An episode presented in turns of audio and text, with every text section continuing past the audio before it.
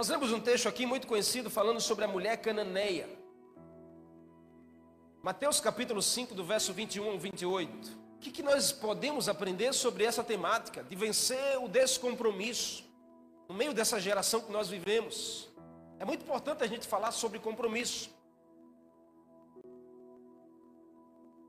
No meio da geração que vem após nós, é muito importante a gente ensinar sobre compromisso. Deus, irmãos, na Sua palavra, Ele honra os compromissos, porque Deus é um Deus de aliança. A Bíblia ela é dividida no meio Antigo Testamento, Novo Testamento, que representa Antiga Aliança e Nova Aliança. Então Deus é um Deus de aliança, Deus é um Deus de compromisso. E todos aqueles que creem em Deus precisam tratar a sua vida e a sua alma sobre esse assunto de compromisso, porque Deus honra quem está comprometido com Ele. Deus prometeu estar sempre com aqueles que o amam e têm aliança com Ele. Ele cumpre as suas promessas. E Ele tem um compromisso com você que tem compromisso com Ele. O compromisso de Deus é transformar a sua vida. O compromisso de Deus é mudar a sua natureza. O compromisso de Deus é lhe ajudar nas suas dificuldades. Compromisso de Deus é guiar os seus passos na direção da vida eterna. Deus está compromissado com a sua palavra para alcançar e transformar a sua história. O Senhor também quer que cada um de nós honre o nosso compromisso com Ele. Porque é muito bom a gente querer que Deus honre o seu compromisso comigo. Mas a outra coisa é eu honrar o compromisso que eu tenho com Deus. Não é bom quebrar compromissos. Não é bom quebrar alianças. A quebra de um compromisso vem tornando um comportamento cultural nessa geração. Se você observar, nós fazemos parte de uma geração em que os compromissos são quebrados de forma fácil, em que as alianças são desfeitas de forma fácil e por coisas tão pequenas. Hoje, a geração que a gente vive, às vezes, nem mesmo documentos oficiais conseguem frear tipos de comportamento na quebra de compromisso. Às vezes, até documentos assinados, eles são desconsiderados. Isso é um sinal de alerta para a geração que nós vivemos. Isso é um sinal de alerta para o nosso coração. Já se criou uma cultura mental de uma expectativa negativa. Ou seja, pode observar, que a maioria das pessoas sempre vão dizer assim na sua mente, no seu coração: eu vou tentar algo, se não der certo, eu desisto. Eu vou tentar um relacionamento, se não der certo, eu desisto. Eu vou tentar um casamento, se não der certo, eu abro mão, eu desisto, eu quebro aliança. Eu vou tentar fazer parte dessa igreja, se não der certo, eu desisto. Porque é uma expectativa mental negativa da maioria das pessoas, que precisa ser mudada isso a partir de nós. A nossa casa não pode herdar um, uma, uma herança de uma aliança quebrada. Em nome de Jesus, a sua casa não pode herdar uma herança de uma aliança desfeita, de um compromisso jogado fora. A sua casa não pode herdar uma mentalidade negativa de se tentar e se desistir no meio do caminho. Deus quer te dar uma unção de perseverança. Deus quer te dar uma unção de perseverança. Deus quer te dar uma unção de perseverança que aquilo que você começa, você vai terminar, porque o melhor é o fim das coisas do que o começo dela. Se você começou, peça ao Senhor a unção que você precisa para terminar a sua história de vida com Ele.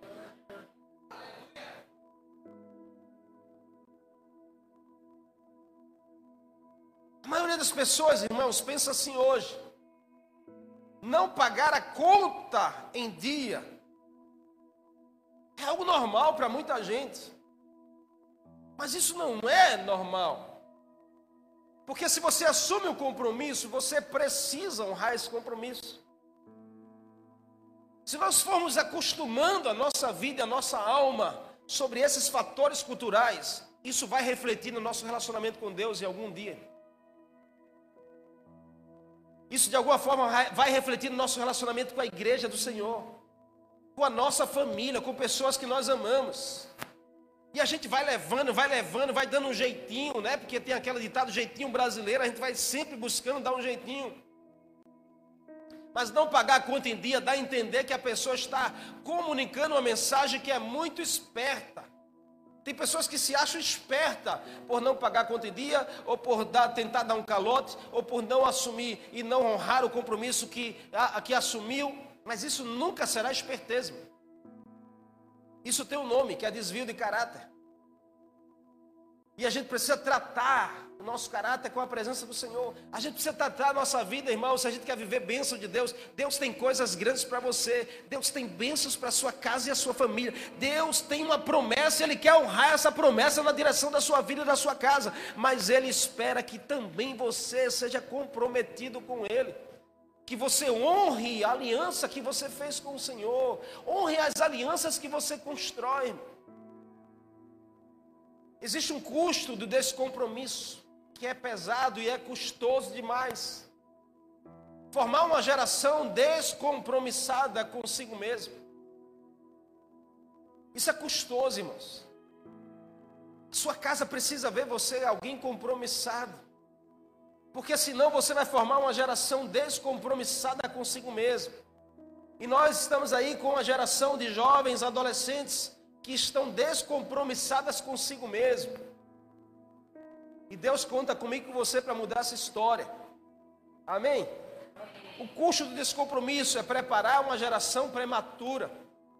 Porque quem não assume o seu compromisso, quem não honra o seu compromisso, forma uma geração prematura após ela. A igreja tem sofrido com isso. Porque pessoas já não honram mais a sua aliança, o seu compromisso com a casa do Senhor, com o reino de Deus e com o dono da casa, que é o Senhor Jesus. Quantos pais não têm perdido batalhas espirituais com seus filhos por ser custo de um descompromisso? Olhe para a sua vida hoje, olhe para o seu casamento hoje, olhe para a sua geração hoje, enquanto é tempo, e ajuste o que precisa ser ajustado. Levante a bandeira de alguém compromissado com as alianças que você faz. Honre a sua palavra. Amém? Honre a sua palavra em nome de Jesus. Aqui nesse texto a gente aprende lições, mas pastor, nunca enxerguei sobre compromisso desse texto. Hoje o Senhor quer fazer você enxergar. Porque diga assim comigo, sem compromisso, nada acontece. Diga essa pessoa que está ao seu lado, sem compromisso, nada acontece. E pode observar se isso não é verdade. É uma verdade. Porque as coisas na nossa vida só acontecem, só mudam quando a gente está comprometido com isso. Quer fazer o seu casamento mudar? Se comprometa com a aliança que você assumiu. Ah, mas eu não sinto mais. Você tem uma aliança. aliança não tem a ver com sentimento. aliança tem a ver com compromisso. A gente está no meio da geração em que, ah, eu, tô, eu não gosto, pastor, eu gostava, agora eu não gosto mais. Que isso, irmão? O mesmo amor que te fez assumir uma aliança é o mesmo amor que tem que fazer você continuar aliançado com essa pessoa. Você está entendendo, amém? Como vencer o descompromisso? Porque talvez, assim como eu, você precisa disso. Porque o descompromisso é algo real e a gente precisa vencê-lo. Primeira lição que a gente aprende aqui nesse texto. A Bíblia começa dizendo aqui, o texto diz que saindo daquele lugar, Jesus retirou-se para a região de Tiro e de Sidom. E aí no verso 22 diz que uma mulher, diga assim, cananeia. Por que a Bíblia faz questão de citar de onde ela era? Porque daí parte as lições sobre compromisso. A Bíblia diz que uma mulher cananeia veio até Jesus. Qual a primeira lição que a gente precisa aprender, irmãos, para vencer o descompromisso na nossa vida? é busque ao Senhor. Busque o Senhor, irmão. Quer vencer uma frieza espiritual no seu coração sobre a aliança que você fez? Busque ao Senhor. Quer vencer uma crise no seu casamento? Busque ao Senhor. Quer vencer, sabe, um sentimento assim de desgostoso. Estou tão desgostoso com a igreja, estou desgostoso com a minha célula, estou desgostoso com a minha liderança. Busque ao Senhor. primeiro caminho que a gente precisa percorrer para vencer o descompromisso é buscar ao Senhor. A Bíblia diz que a mulher era cananeia, mas ela foi buscar Jesus. A expressão cananeia diz muito sobre a mulher. Por quê? Porque os cananeus eram pessoas totalmente descompromissadas com Deus. Os cananeus eram inimigos dos judeus. E eles não queriam saber nada de Deus. Era um povo totalmente descrente, frio, sabe, um povo averso, um povo indiferente às coisas de Deus. Quantas pessoas hoje não vivem assim, no meio da nossa geração? São indiferentes às coisas de Deus, frio para com Deus, sem compromisso nenhum com Deus. Mas eu quero vencer isso na minha vida, pastor. Então a primeira decisão é busque ao Senhor. Busque a Deus. Busque a Deus de todo o seu coração. Cananeus era um povo que dominava a parte do Oriente Médio, do Oriente Médio ali, vivia em Canaã antes. Lembra que Deus disse: Eu vou te dar a terra prometida, que era a terra de Canaã? Mas quando o povo que é conduzido por Moisés até chegar à, à entrada da terra, depois Josué assume o comando e leva o povo a tomar posse em Canaã, lá dentro já havia um povo que eram os cananeus. E a Bíblia diz que esse povo era alto de estatura e era ruim de natureza. Eles eram maus, eles matavam, eles eram perversos. Esses eram os cananeus. Quando o povo entra em Canaã, o povo consegue tomar a terra e aí se levanta as doze tribos de Israel, divide-se a terra em doze partes. Mas os cananeus não deixaram de existir, eles continuavam existindo. E a natureza era a natureza descomprometida alguém descompromissado com Deus. Eles não tinham nenhum compromisso com o Senhor. Mas esse texto é chocante, porque diz que a mulher cananeia, Mateus faz questão de citar isso, assim como Marcos também. A mulher cananeia, ou seja, ele estava dizendo assim: uma pessoa totalmente descompromissada com Deus vai buscar ao Senhor. Uau, diga assim: uau. É isso que esse mundo precisa. É isso que essa geração precisa. Mas eles precisam encontrar em mim e você uma ponte. Tem tanta gente que não vai entrar na igreja, mas a igreja precisa ir lá nessa pessoa. Tem tanta gente que não vai abrir essa escritura, mas eu e você precisamos ser essa escritura para as pessoas. Tem gente que não vai buscar o Senhor, mas nós levamos o Senhor para essa pessoa. Tem gente que não vai encontrar o amor de Deus, mas você é o amor de Deus na direção dessas pessoas. Vamos fazer as pessoas buscarem a Deus nesses últimos tempos. Muita gente está sofrendo depressão, ansiedade, está trancado dentro de casa, sem expectativa, esperança nenhuma. O que, que nós estamos fazendo? Vamos levar Deus para essas pessoas. Se elas não vêm buscar, nós levamos Deus para elas levamos o amor do Senhor, levamos a justiça de Deus, levamos a palavra de esperança, levamos, sabe, a saúde para essas pessoas. A mulher tinha essa raiz desde a sua criação, nasceu em Canaã, era cananeia por natureza, alguém sem fé e esperança, mas ela tinha uma necessidade, ela tinha uma dor, ela tinha um problema dentro da sua casa. E sem compromisso nada acontece. Diz de novo para essa pessoa aí: sem compromisso nada acontece na sua vida. Ela decidiu ir até o Senhor. E buscar a Deus é a melhor ferramenta para vencermos as dificuldades da nossa vida. Você pode encontrar Deus em qualquer lugar, amém ou não? Você pode encontrar Deus no seu quarto, no seu ambiente de trabalho, na sua escola, na rua. Você pode encontrar Deus em qualquer lugar, irmãos. Agora eu pergunto a você: qual é o melhor lugar de você encontrar o Senhor? Qual é o melhor lugar para você encontrar o Senhor? É na igreja.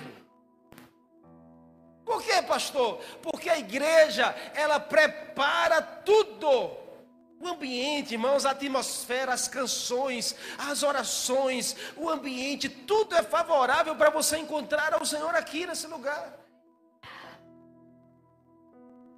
Por isso que, sabe, se bem soubesse, todas as pessoas deveriam correr para uma igreja.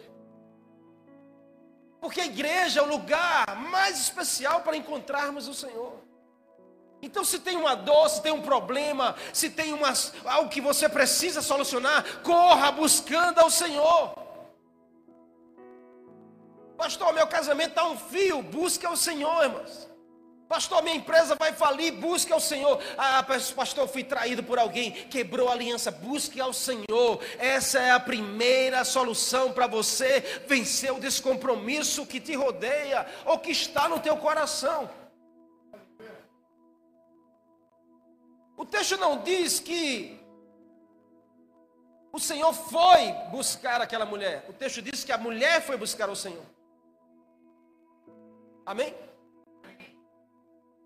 Isso nos ensina, irmãos, também a tratarmos com essa geração.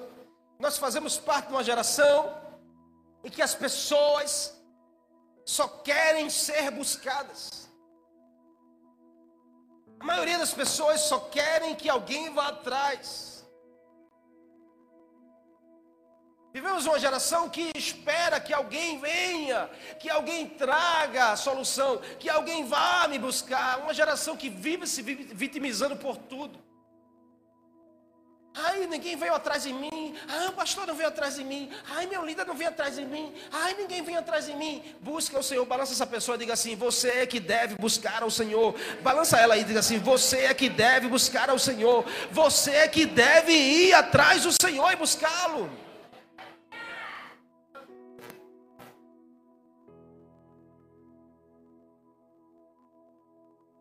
Com o vitimismo na sua vida. Isso só te paralisa. Vai com tudo, irmãos. Vai com tudo até Jesus. Vai com tudo na presença do Senhor, sem reservas, sabe? Mergulha todo o seu coração. Vai buscar a Deus. Mas Fulano me, me fez tanto mal. Passa, deixa Fulano para lá e vai buscar ao Senhor, irmão. Os cananeus não serviam ao Senhor, mas algo fez aquela mulher ir até Jesus. O diferencial está no compromisso. Certa vez Jesus disse a um jovem: Vem segue-me, Lucas capítulo 9. O jovem disse: Eu vou, Senhor, mas antes deixa eu ir sepultar o meu pai. Jesus olha para os jovens assim: Ei, deixa os mortos sepultarem os seus mortos. Vem segue-me. Aí ele caminhando chama outro jovem, o jovem diz: Eu vou, mas deixa eu ir me despedir da minha família. Jesus diz: Ei, não existe esse que colocando a mão no arado e olha para trás é digno do reino de Deus. Vai com tudo, irmãos. Vai com tudo buscar ao Senhor. Segue Jesus com tudo que você tem. É a sua melhor escolha. Quer mudar essa realidade? Comece se comprometendo e buscar ao Senhor. Quantas vezes por dia você busca o Senhor? Quantas vezes essa semana você parou para buscar a Deus? Ou só hoje, que é quinta-feira? Que nós estamos fazendo com o nosso compromisso? Amém? O texto diz que a mulher foi buscar Jesus. Amém. Segunda lição: cure a sua alma. Diga assim: a primeira lição, buscar ao Senhor. Segunda lição, eu preciso curar a minha alma. Olha o que diz o texto, verso 23. Mas Jesus não lhe respondeu nada. O texto diz que a mulher entra desesperada, buscando ao Senhor, dizendo: Filho de Davi, tem misericórdia de mim, a minha filha está endemoniada, sofrendo muito em casa. Verso 23, Jesus olha para a mulher e não diz uma só palavra. E aí, não bastando Jesus não dizer nada, os discípulos vão para Jesus assim: Ó, ah, Jesus, bota essa mulher para fora, porque ela está gritando atrás da gente aqui o tempo todo. Olha o nível de rejeição que a mulher estava vivendo. Jesus não responde nada ao seu clamor e os discípulos de Jesus ainda mandam expulsar a mulher. Existem pessoas que vivem dos compromissos por algo que aconteceu com ela. Quantas pessoas não andam feridas, não andam traumatizadas por alguma coisa que aconteceu, alguém que feriu, alguém decepcionou, alguém marcou a sua história? Irmãos, quando a gente sai para conversar com tantas pessoas que estão desviadas hoje, tem mais desviado do que aqueles que nunca foram da igreja. E quando a gente vai conversar, sempre tem alguém no caminho. Ai, foi meu líder. Ai, foi fulano de tal. Ai, foi cicrana que me marcou. Eu não quero mais saber de igreja por causa de fulano. Tanta gente ferida na alma, irmão. Por causa de um silêncio? Ou simplesmente porque alguém disse assim, ó, tira ela, tira ele, está só atrapalhando. Não, não deixa não, vamos tirar essa pessoa. Irmãos, em nome de Jesus, deixa eu te dizer algo. O que fizeram com você não pode definir quem você é hoje. Isso é uma coisa que eu aprendi com a minha vida, com lições da minha vida. O que fazem comigo, eu não tenho domínio daquilo que as pessoas fazem comigo, mas eu tenho domínio com a minha decisão do que andaram fazendo comigo. Você está comigo, amém? Então as coisas que fizeram com você não podem definir quem você é hoje. Não deixe você ser o, o que as pessoas fizeram com você, irmão. Resolva a sua ferida. Resolva a sua ferida. Nem toda rejeição precisa ser uma prisão na sua vida. Que rejeitado a gente vai ser. Em uma hora ou outra, a gente vai viver isso na pele, mas isso não precisa ser uma prisão espiritual, não precisa ser uma prisão emocional para você. Mude a sua forma de olhar para as coisas. A rejeição que você um dia sofreu, ela pode te abençoar sim. Ela pode fazer você amadurecer, ela pode fazer você crescer, ela pode fazer tirar você do conforto e dar mais experiência de vida. Olha aqui o texto, irmão. Você está comigo aqui, amém? Na Bíblia? O texto diz que Jesus ficou em silêncio. Os discípulos estavam excluindo a mulher, irmãos. Em outras palavras, estavam rejeitando aquela mulher. Nada fácil de lidar com a situação.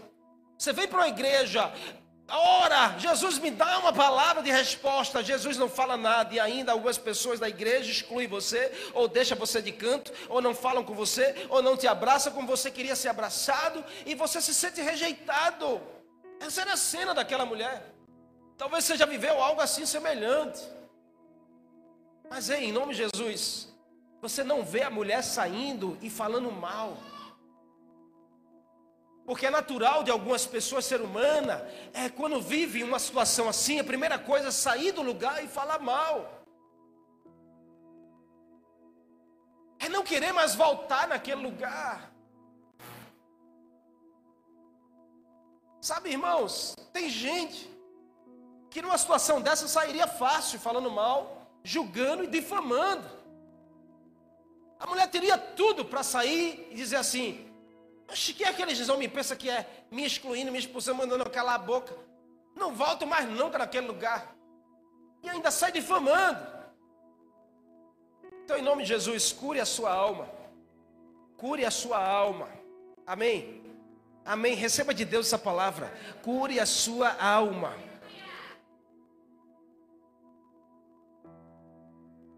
Cure a sua alma e você vencerá os descompromissos. Isso te fará romper e avançar. Sabe, o problema não está na rejeição em si, o problema está numa alma ferida. Porque para uma alma não curada, qualquer coisa é suficiente. Mas para uma alma sarada, não tem rejeição que pare, não tem rejeição que exclua, não tem rejeição que obstrua de chegar até o Senhor. Paulo disse: Olha, em tudo nós somos atribulados, mas nunca estaremos angustiados. Olha, irmãos, isso é uma alma curada. Em nome de Jesus, está na hora de você curar a sua alma, amém? De você ser alguém curado, andando para lá e para cá, alguém curado que está pronto para abençoar a sua casa e a sua família. Alguém curado permanece, diga assim: alguém curado permanece, mesmo sendo rejeitado, ele permanece. A mulher permaneceu lá. O mais fácil era ir embora e falar mal, mas nem sempre o mais fácil é o melhor caminho para você. Lembra do que Jesus disse sobre dois caminhos? A porta larga, o caminho fácil não é o melhor para você. Diz essa pessoa assim: o caminho fácil não é o melhor para você. Não se engane, não vá pelo mais fácil, irmãos. Porque o mais fácil leva à perdição.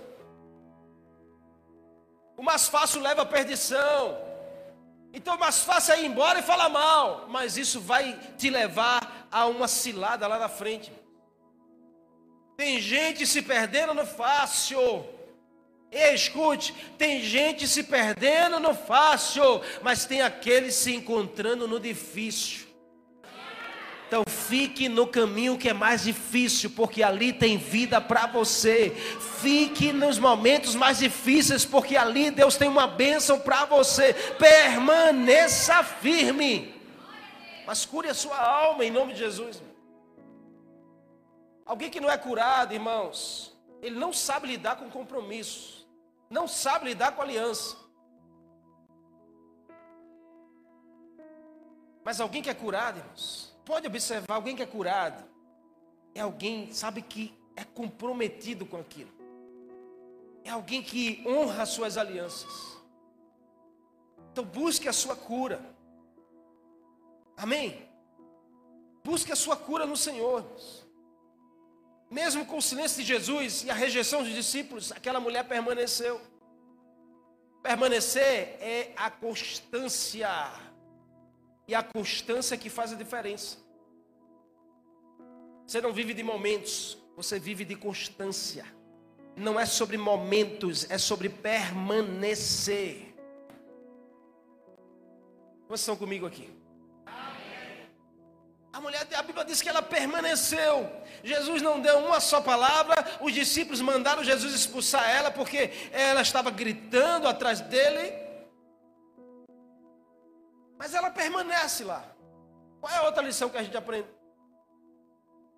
Para vencermos os descompromissos, mude a sua atitude.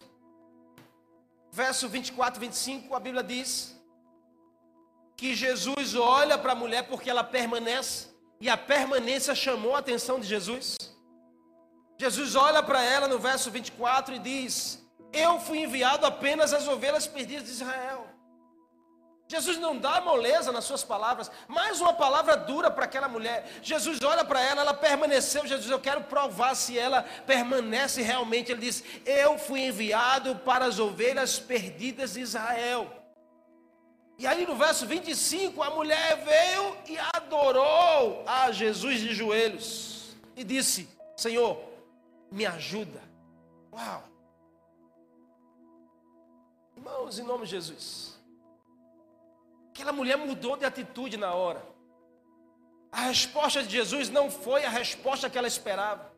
Porque ela vai para Jesus pedindo: Senhor, minha filha está doente, está enferma, está endemoniada em casa, me ajuda, cura minha filha. Jesus primeiro não fala nada, depois ele diz: Eu só fui enviado para as ovelhas perdidas de Israel. E a mulher ela se ajoelha e adora Jesus. Sabe, ela queria a cura e a libertação da sua filha. Mas Jesus disse que veio para os que reconhecem Ele em adoração. Jesus estava dizendo: Eu vim para as ovelhas perdidas de Israel. Jesus estava dizendo: Sabe o que, irmãos? Eu vim para aqueles que precisam. Eu vim para aqueles que querem me adorar. Eu vim para aqueles que reconhecem a minha importância, aqueles que querem assumir compromisso comigo. A mulher prontamente entendeu, e a Bíblia diz que ela se ajoelhou e adorou. Se é a adoração que precisa, então eu vou adorar. Foi o que a mulher disse.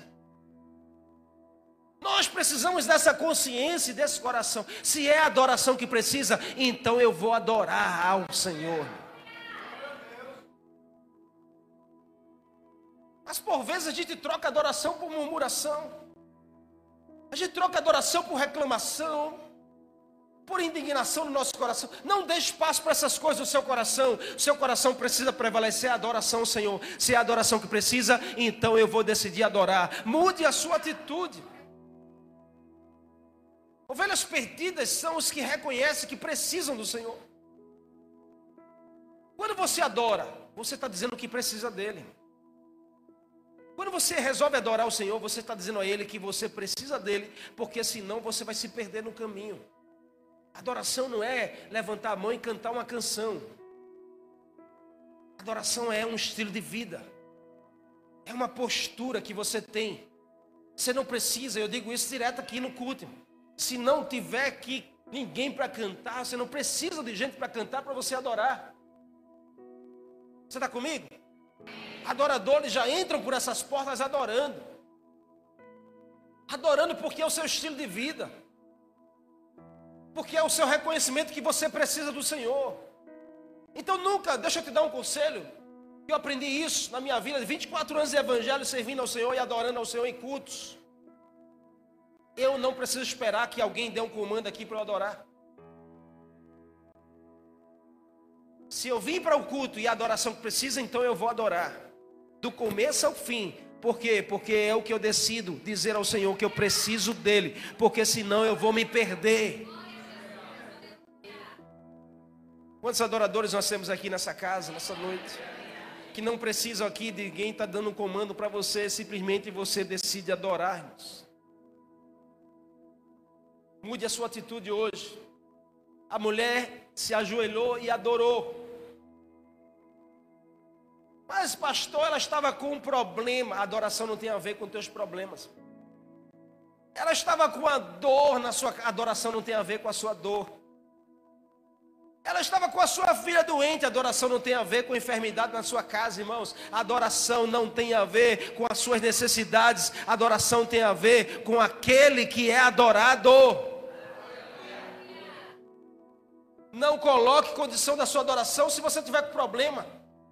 Está errado isso. Ah, eu adoro mais quando eu estou com dor. Não, irmão, você adora mais porque você precisa do Senhor na sua vida. Ai, aquela irmã hoje adorou, que só chega, chorou. Tenho certeza que ela está passando por um problema. Não, irmão, quem disse que alguém que chora no culto está passando por um problema? Mas a gente pensa assim, sim ou não? Fale a verdade. Não é assim que você pensa. Olhou para o lado, viu alguém chorando do teu lado, porque está na hora da adoração, aquela música chorou, chorou. Aí você diz, quando termina o culto, você, eu vou no privado dessa pessoa procurar saber o que é que ela tem. Para de tua curiosidade, irmão.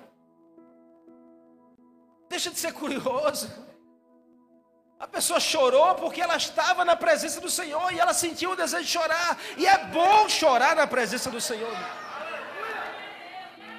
Porque adoração não tem a ver com a dor e nem o problema. Adoração tem a ver com aquele que é adorado, irmãos. Adore porque Ele é o Senhor na sua vida. Quer vencer o descompromisso? Se envolva com a adoração. Ah, tudo bem, a mulher estava vivendo uma fase difícil. Uma filha demoniada em casa não é fácil para ninguém. Você tem uma criança endemoniada, uma criança, problema espiritual dentro de casa, sofrendo de enfermidade, não é fácil para nenhum pai e nenhuma mãe. Eu não quero isso e nem desejo para você, em nome de Jesus. Mas é um momento difícil, é uma fase difícil. E a gente atendeu famílias assim, com crianças, crianças que tinham reações de endemoniamento. Crianças que tinham problemas espirituais e a gente ia na casa, a gente orava, mas isso perdurava durante dias, não era uma coisa que se resolvia no momento. Então não era um problema fácil para aquela mulher enfrentar. Tudo bem, a gente reconhece que era uma dor, era um problema, uma situação difícil na casa. Mas o fato dela se ajoelhar adorar foi uma decisão dela de mudar a sua postura.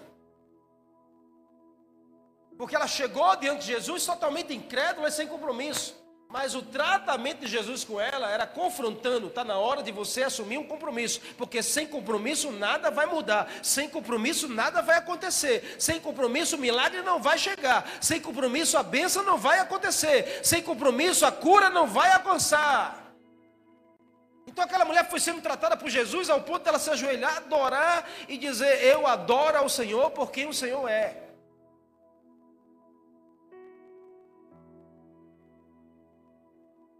Lembra de Paulo e Silas na prisão, Atos capítulo 16? A Bíblia diz que meia-noite só ouvia lá de dentro da prisão, não era reclamação e murmuração, só ouvia lá de dentro da prisão adoração. E eles cantavam, e eles adoravam, e eles levantavam sua mão, e eles diziam que o Senhor é bom, o Senhor é bom, o Senhor é bom. E meia-noite, a Bíblia diz que deu um grande terremoto, as portas da prisão se abriu e eles foram libertos para a glória de Deus. Você pode aplaudir o Senhor por isso?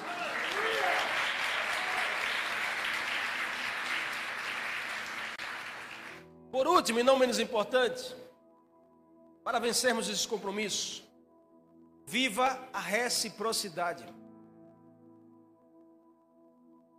Olha o que Jesus continua a dizer à mulher: a Bíblia diz no verso 25: a mulher veio, adorou de joelhos e disse: Senhor, me ajuda.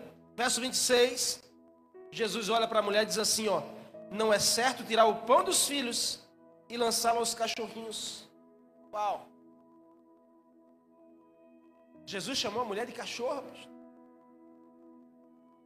Jesus estava falando de uma forma figurativa.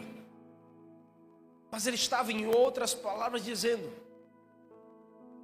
que não era certo ele tirar o pão dos filhos. Quem são os filhos? Quem são os filhos? Diga aqui, diga assim: os que têm aliança, os que têm compromisso.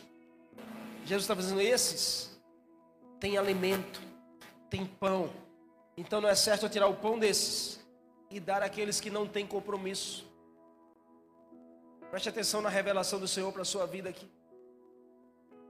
Porque enquanto você ficar se comparando com alguém que está sendo abençoado, que está crescendo, que está prosperando, que está dando certo, que está servindo, que está fazendo, que está indo, que não mede distância para Deus e para as coisas de Deus, e você fica só se comparando e olhando, está na hora de você começar a ter o mesmo nível de compromisso, está na hora de você começar a assumir o mesmo nível de aliança, está na hora de você começar a entregar a mesma forma de entrega que essa pessoa tem. Porque a gente faz parte de uma geração que a gente só quer receber. Mas aliança, irmãos, é feita de entrega e recebimento. Ninguém prevalece com aliança que só recebe, você precisa entregar. Ninguém consegue prevalecer em um compromisso que você só quer tirar proveito, só quer tirar proveito. Não, você precisa entregar. É reciprocidade. Com Deus é reciprocidade. Com a igreja do Senhor é reciprocidade. É entrega e recebimento. É entrega e recebimento. É entrega e recebimento. É plantação e colheita. É dar para receber. Jesus diz: o pão é dos filhos ela disse: Então, Senhor, as migalhas que caem da mesa já é suficiente para mim. Ou seja, ela está dizendo: Hoje eu quero ser a tua filha. Hoje eu quero participar dessa aliança. Hoje eu quero assumir essa posição de comprometida. Uma mulher descompromissada se apresenta a Jesus. Mas todo relacionamento precisa ter reciprocidade. Se no teu casamento, irmãos, só um dos dois é que sempre tem razão, é que sempre tira vantagem, é que sempre as coisas precisam acontecer como ela quer ou ele quer, não vai dar certo.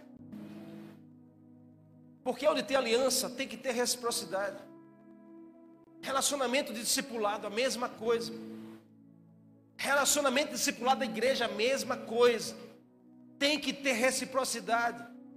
Não adianta só cobrar, você precisa dar. Não adianta só querer receber, você precisa entregar alguma coisa. Relacionamento com a igreja, com o Senhor, é nesse nível. Viver a reciprocidade é ter a disposição de entregar. Poucos são os que pensam nisso hoje, porque a maioria só quer receber. Amém? Você está comigo? Faz sentido para você? Jesus disse: os pães são dos filhos, dos comprometidos. Jesus usa de uma metáfora para ensinar uma preciosa lição sobre sem compromisso nada acontece. Sem aliança, nada muda na nossa vida. E aquela mulher entendeu claramente a metáfora de Jesus e respondeu de forma espetacular mostrando ao Senhor que o que mais ela queria agora era ter aliança com Ele, era ter compromisso com Ele, era ser chamada de filha dele. Sabe o que Jesus respondeu àquela mulher, irmãos? Ele diz: Ó oh, mulher, grande é a sua fé, seja feito conforme o que você deseja. E a Bíblia diz que na hora, naquela mesma hora, a sua filha que estava em casa foi curada. Dê um glória a Deus por isso aí. Aplauda o Senhor por isso. É, sim, sim. Eu não sei se você entendeu, mas a sua decisão aqui, agora, vai refletir lá na sua casa, lá na sua parentela, lá na sua geração. O que você decide aqui pode acontecer lá. Quando a mulher decide entregar a adoração, Jesus libera a cura. Nós precisamos aprender a entregar na mesma medida que nós desejamos receber. Ei, escute. Não sei se você entendeu, mas está na hora de você aprender a entregar na mesma medida que você deseja receber do Senhor. Agora eu te pergunto, eu te pergunto, você tem sido abençoado pelo Senhor? Quantos daqui têm sido abençoados por Deus? Quantos têm recebido provisão do Senhor? Quantos têm sido assim, abastecidos pela presença do Senhor? E você tem muito a agradecer a Ele. Agora eu pergunto: você está entregando na mesma proporção? Você está entregando na mesma medida? Será, irmãos? Vamos ser justos. Vamos tirar esse coração nosso e só querer receber, só querer saber de ser abençoado, só querer saber de Deus nos fazer dar certo. Está na hora da gente começar a enxergar o que, que eu estou entregando para o Senhor. Se eu quero receber, eu preciso entregar na mesma proporção. Isso se chama reciprocidade. Na sua casa tem que ser assim também. Com a sua família tem que ser assim também. Porque às vezes a gente quer só ser amado, mas você está amando na mesma proporção. Às vezes a gente quer ser perdoado, mas você está perdoando na mesma proporção. Às vezes a gente quer ser acolhido, mas você está acolhendo na mesma proporção, irmãos. Às vezes a gente quer ser entendido, mas você está entendendo na mesma proporção que você quer receber. Ei, em nome de Jesus, o Senhor te chama hoje, é reciprocidade. Você precisa assumir essa aliança de reciprocidade com o Senhor. Saia do raso. Saia da superfície. Pare de querer viver de qualquer jeito com Deus. Mas eu sou envolvido, pastor. Não é, so, não é sobre ser envolvido, é sobre ser comprometido. Envolvido e comprometido há uma distância grande. Tem gente que é só envolvido, mas está na hora de você se tornar alguém comprometido com Deus. O Senhor não enxerga o teu envolvimento, Ele enxerga o teu comprometimento, porque Ele é um Deus de aliança. Ele enxerga a tua aliança, Ele honra a tua aliança, Ele abençoa a tua aliança, mas é uma reciprocidade e começa a entregar ao Senhor na mesma proporção do que você deseja receber do Senhor. Deus está dizendo a você nessa noite: vem com tudo, vem com tudo, e eu farei tudo na sua direção. Vem com tudo na minha direção, e eu farei tudo na sua direção. É assim que funciona, irmãos. É assim que funciona com o Senhor. Você quer milagre de Deus na sua casa? Tem alguma coisa que o Senhor precisa fazer na sua casa, na sua vida? Vá com tudo na direção dEle, porque Ele está preparado para fazer tudo na sua direção. Hoje, o Senhor tem uma unção específica para liberar sobre a sua vida, mas Ele quer encontrar comprometimento, compromisso no seu coração.